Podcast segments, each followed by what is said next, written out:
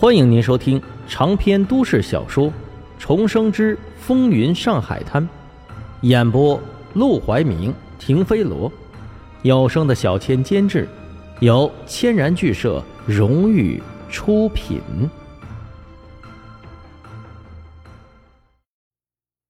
第七十二章酷刑。黄金荣也点头道：“好，我就借这个机会敲打敲打他们。”阿生。你回去告诉黄振义，叫他把那六个人带去聚宝楼。是。沈梦生转身要走，想起手上的衣服，又上前想交给裁缝铺老板，那老板却吓得连连后退，不敢接。不用给他了，连这两件一起，你都拿走吧，就当是你跑这一趟的跑腿费了。跑腿费？这衣服料子看着可不便宜，夫人，我。你不要废话了，让你拿着你就拿着，快拿走！这衣服我看到都恶心。沈梦生一怔，询问似的看向了黄金荣，见黄金荣也没搭理他，只好抱着那四件旗袍离开了裁缝铺。这四件旗袍，不必说剪彩和面料，光是林祥吉裁缝铺这个招牌就能值至少一百块钱，四件就是四百。这要是让别人看到了，非给他抢了不可。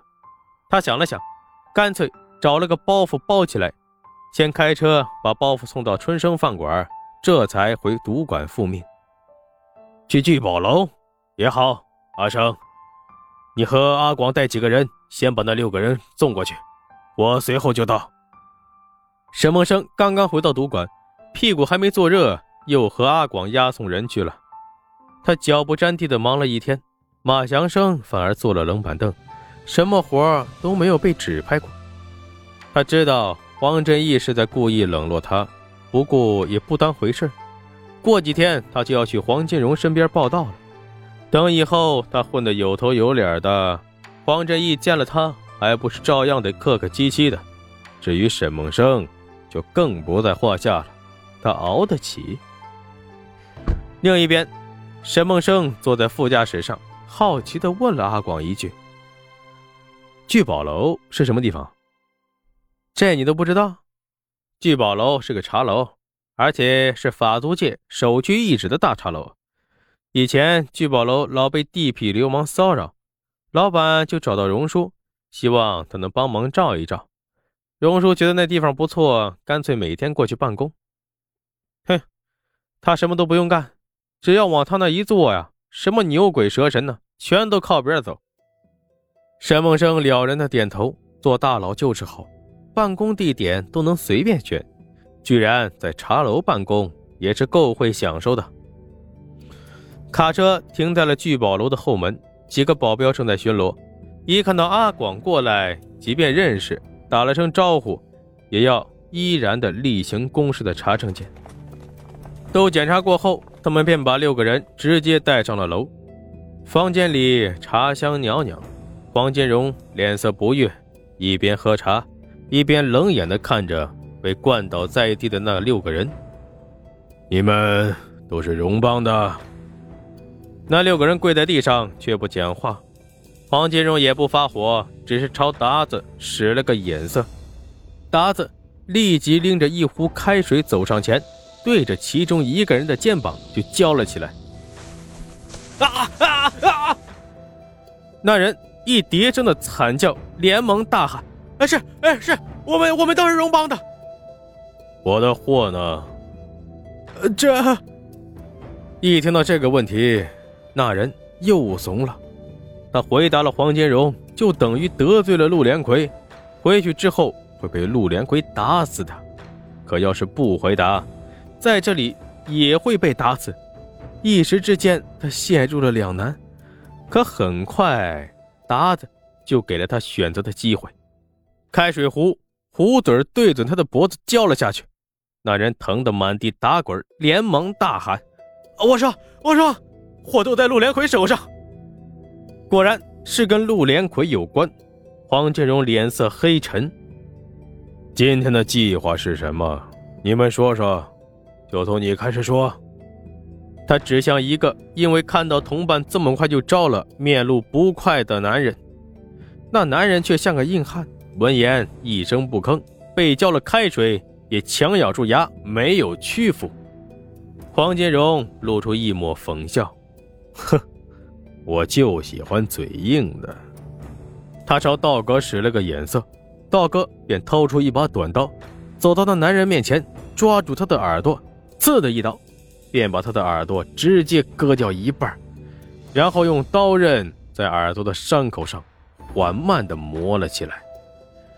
沈梦生和阿广站在一旁，光是用看的都浑身发毛，起了一身的鸡皮疙瘩。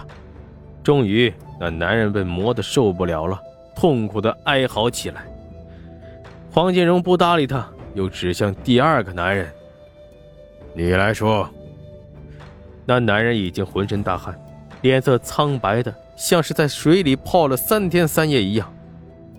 呃，是是我们大哥找到陆连魁，想让陆连魁给我们做主，他便让我们劫你们的货，堵堵你们的人，好做成陷阱，把黄振义全部干掉。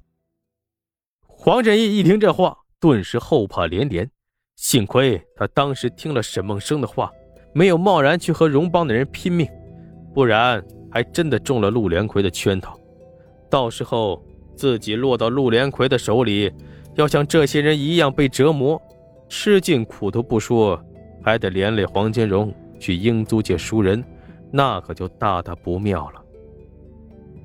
想到这儿，他不禁看向沈梦生，却见他正把头侧转过去，明显是被酷刑吓到了，不禁笑了一笑。这小子总是能在他有所怀疑的时候，表现出怯懦普通的姿态，让他不知不觉的。就泄出了防备之心。这时候，马祥生突然开口了：“荣叔，陆连魁有个手下叫朱勇，在码头曾经为了抢一批货，把我们的兄弟直接推海里去了。